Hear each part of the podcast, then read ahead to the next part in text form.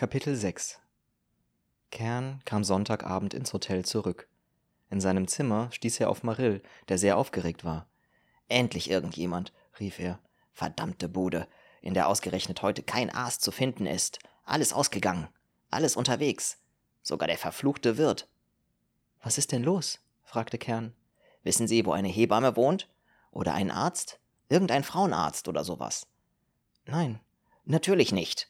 Marill starrte ihn an. Sie sind doch ein vernünftiger Mensch, Kern. Kommen Sie mit.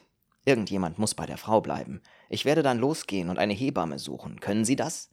Was? Aufpassen, dass sie sich nicht zu viel bewegt. Mit ihr reden. Irgendetwas tun. Er schleppte Kern, der nicht verstand, was los war, den Korridor entlang in den unteren Stock und öffnete die Tür eines kleinen Zimmers, in dem nicht viel mehr als ein Bett stand. Darin lag eine Frau und stöhnte. Siebenter Monat, Fehlgeburt oder sowas. Beruhigen Sie sie, wenn Sie können. Ich hole einen Arzt. Er war draußen, ehe Kern etwas erwidern konnte. Die Frau im Bett stöhnte. Kern trat auf Zehenspitzen heran.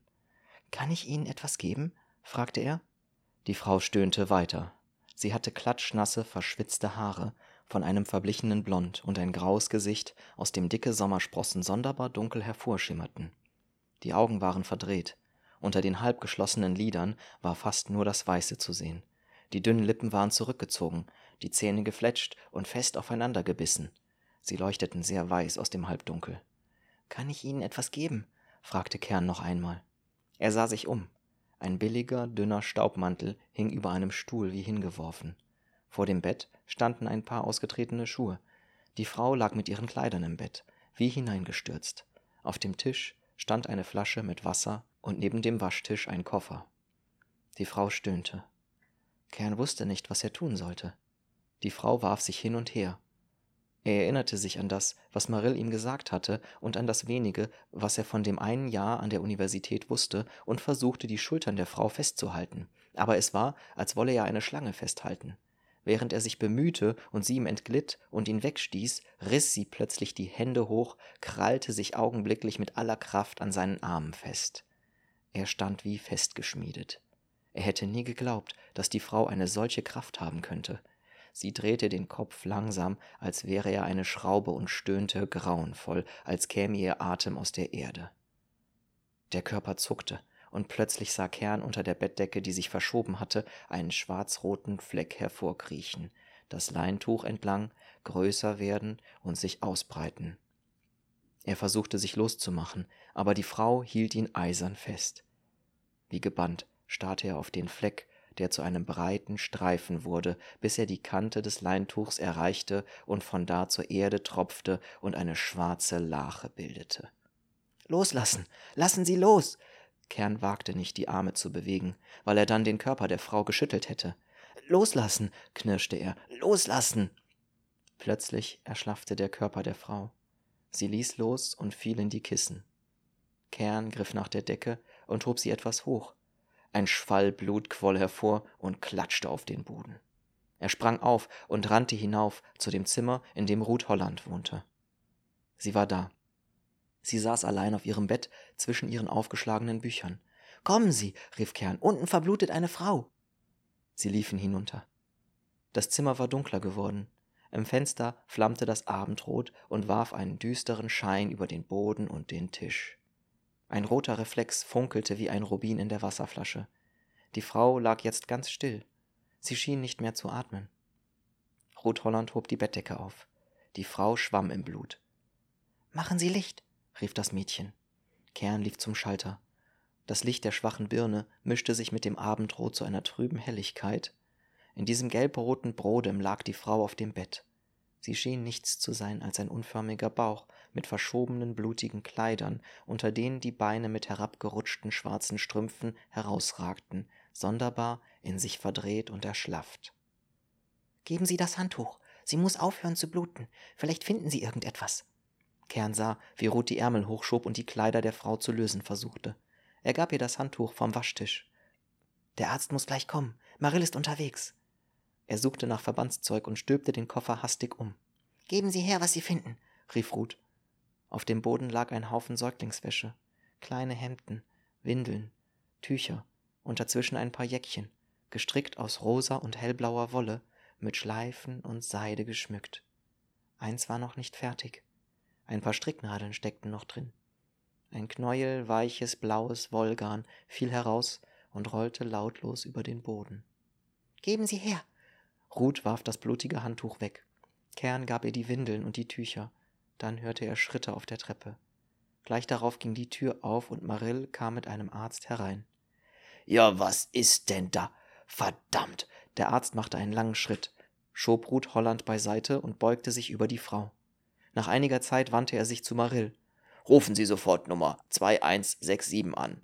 Braun soll eiligst kommen und alles mitbringen für Narkose, Braxton Hicks Operation. Verstanden?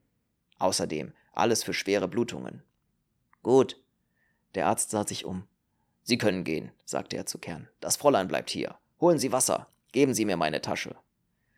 Der zweite Arzt kam zehn Minuten später.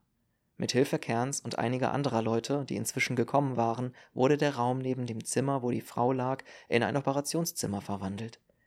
Die Betten wurden beiseite geschoben, Tische herangerückt und die Instrumente vorbereitet. Der Wirt holte die stärksten Birnen, die er hatte, und schraubte sie in die Lampen ein. Los, los! Der erste Arzt tobte vor Ungeduld. Er riss seinen weißen Mantel über und ließ sich ihn von Ruth Holland zuknöpfen. Nehmen Sie sich auch sowas.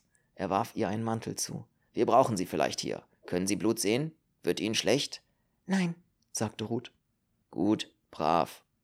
Vielleicht kann ich auch etwas tun, sagte Kern. Ich habe zwei Semester Medizin. Vorläufig nicht. Der Arzt sah nach den Instrumenten. Können wir anfangen?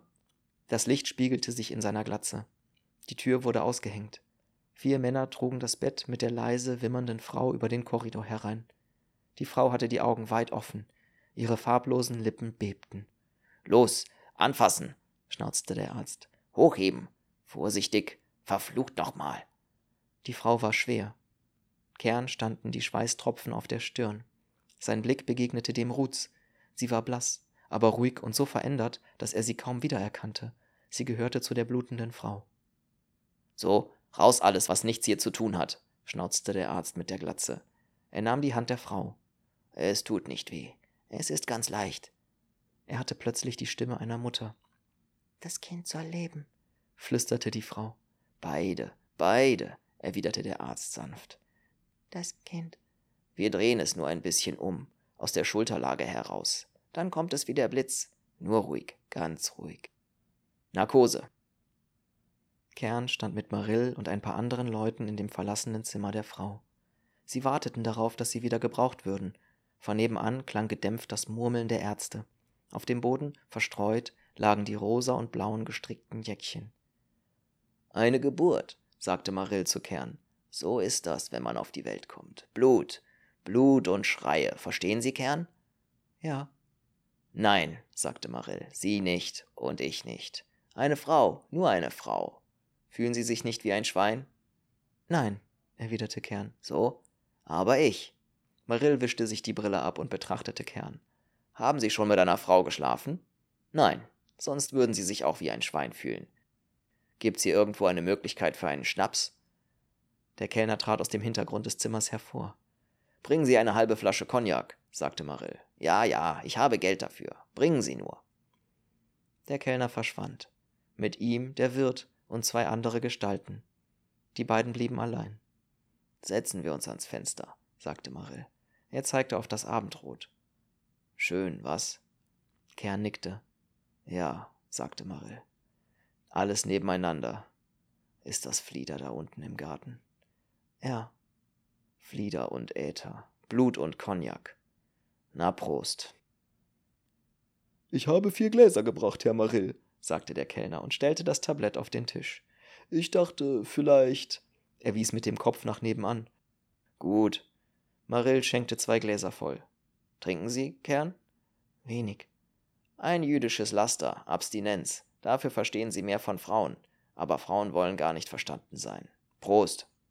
Prost. Kern trank sein Glas leer. Er fühlte sich besser danach. Ist das nur eine Frühgeburt? Oder noch mehr? fragte er. Ja, vier Wochen zu früh, überanstrengend. Deshalb Reisen, Umsteigen, Aufregung, rumlaufen und sowas, verstehen Sie? Sollte eine Frau nicht machen in dem Zustand. Und warum? Marill schenkte neu ein. Warum? sagte er. Weil sie wollte, dass ihr Kind Tscheche würde. Weil sie nicht wollte, dass man es in der Schule schon anspucken und Dreckjude schimpfen sollte. Ich verstehe, sagte Kern.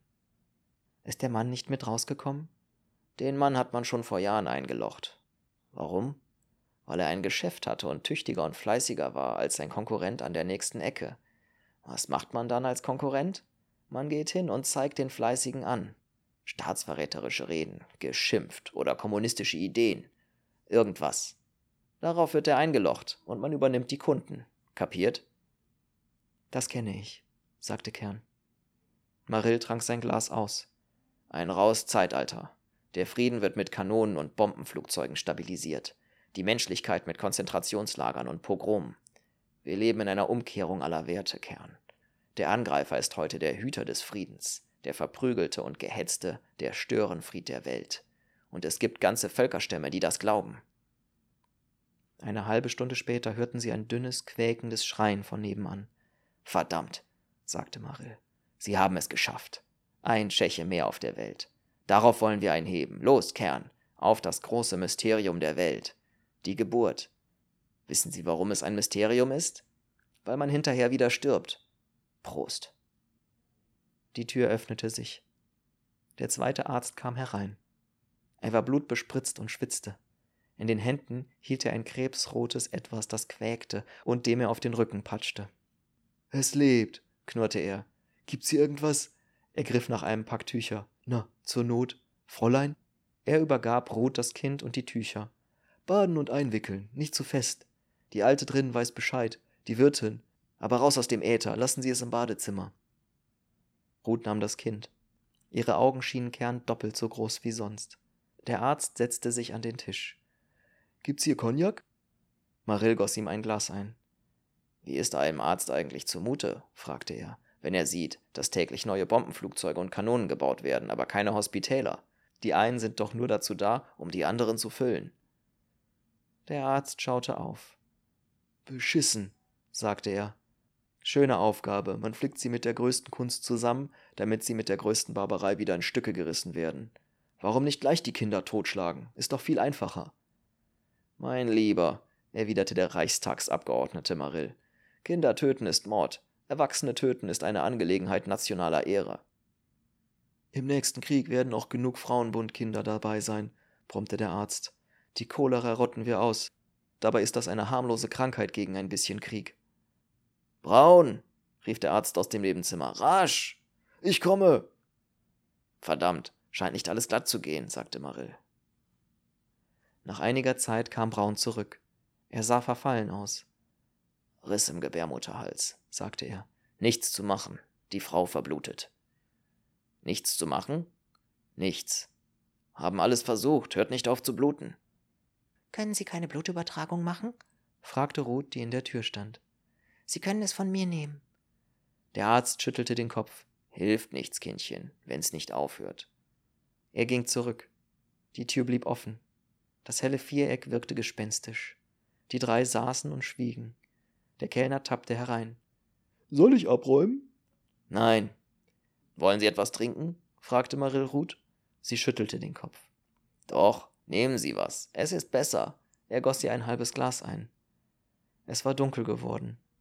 Am Horizont über den Dächern schimmerte nur noch schwachgrün und orangefarben das letzte Licht. Darin schwamm der bleiche Mond, zerfressen von Löchern wie eine alte Messingmünze. Von der Straße her hörte man Stimmen, Sie waren laut, vergnügt und nichtsahnend. Kern erinnerte sich plötzlich an Steiner und an das, was er gesagt hatte. Wenn neben dir jemand stirbt, du spürst es nicht. Das ist das Unglück der Welt. Mitleid ist kein Schmerz. Mitleid ist eine versteckte Schadenfreude, ein Aufatmen, dass man es nicht selber ist oder einer, den man liebt. Er blickte zu Ruth hinüber. Er konnte ihr Gesicht nicht mehr sehen. Marill horchte auf. Was ist denn das? Ein langer, voller Geigenton schwang durch die anbrechende Nacht. Er verhallte, schwoll wieder an, stieg empor, sieghaft, trotzig, und dann begannen Läufe zu perlen, zarter und zarter, und eine Melodie löste sich los, einfach und traurig wie der versinkende Abend. Es ist hier im Hotel, sagte Marill und spähte durchs Fenster. Über uns in der vierten Etage. Ich glaube, ich kenne ihn, erwiderte Kern. Es ist ein Geiger, den ich schon einmal gehört habe. Ich wusste nicht, dass er auch hier wohnt. Das ist kein einfacher Geiger. Das ist viel mehr. Soll ich hinaufgehen und ihm sagen, er möchte aufhören? Warum?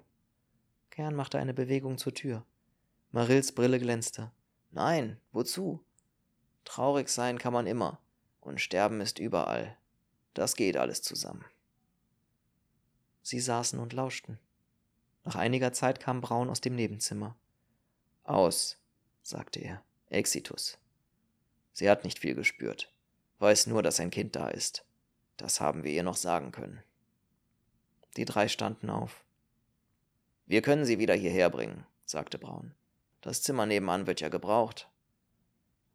Die Frau lag weiß und plötzlich schmal in der Verwüstung von blutigen Tüchern, Tupfern, Eimern und Schalen von Blut und Watte. Sie lag da mit einem fremden, strengen Gesicht, und es ging sie alles nichts mehr an. Der Arzt mit der Glatze, der sich um sie herum bewegte, wirkte wie unanständig gegen sie, fressendes, säftevolles, zermalmendes, ausscheidendes Leben neben der Ruhe der Vollendung. Lassen Sie sie zugedeckt, sagte der Arzt. Besser, Sie sehen das andere nicht. War sowieso schon ein bisschen viel, nicht wahr, kleines Fräulein?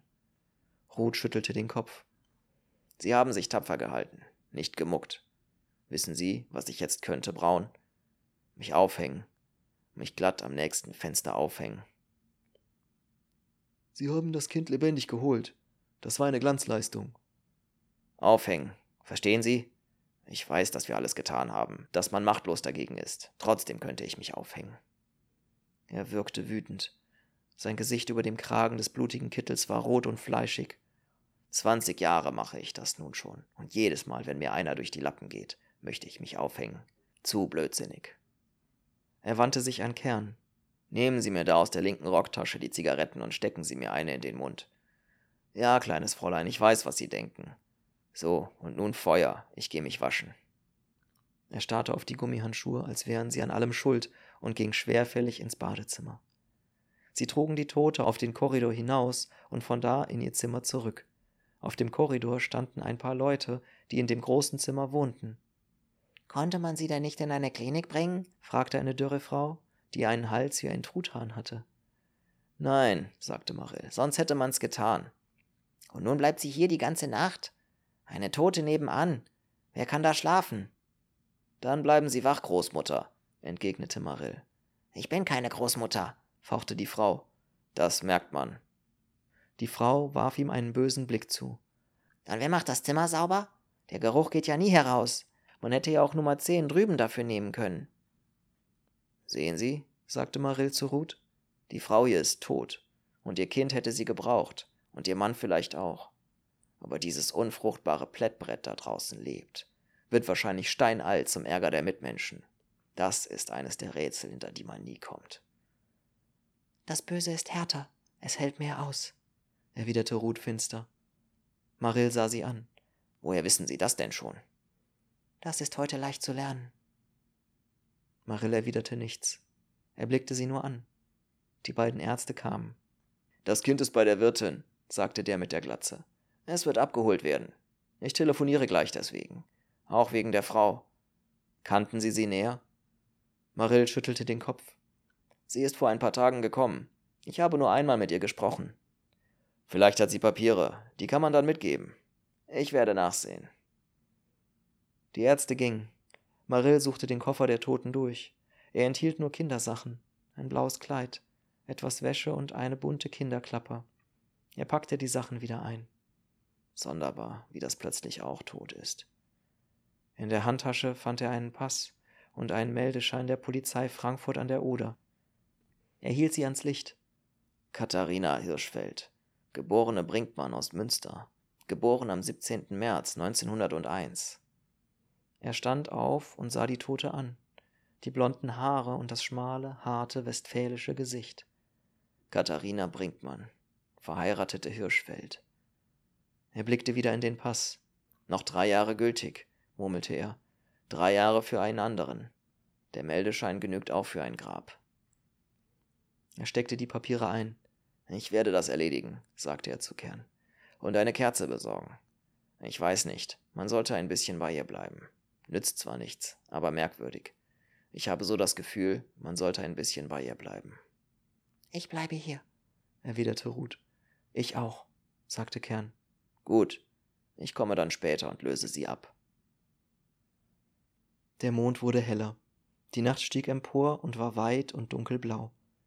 Sie hauchte in das Zimmer hinein mit dem Geruch von Erde und Blüten. Kern stand mit Ruth am Fenster. Es war ihm, als wäre er weit fort gewesen und zurückgekommen. Dunkel in ihm war noch das Entsetzen über die Schreie der Gebärenden und ihren zuckenden, blutenden Körper. Er hörte den leisen Atem des Mädchens neben sich und sah ihren sanften, jungen Mund.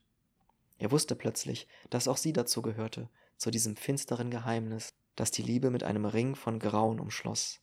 Er ahnte, dass auch die Nacht dazu gehört und die Blüten und dieser schwere Geruch nach Erde und der süße Geigenton über den Dächern. Er wusste, dass, wenn er sich umwandte, im flatternden Licht der Kerze die fahle Maske des Todes ihn anstarren würde, und umso stärker fühlte er die Wärme unter seiner Haut, die ihn frösteln machte und ihn nach Wärme suchen ließ. Nur nach Wärme und nichts als Wärme. Eine fremde Hand nahm seine Hand und legte sie um die glatten jungen Schultern neben ihm.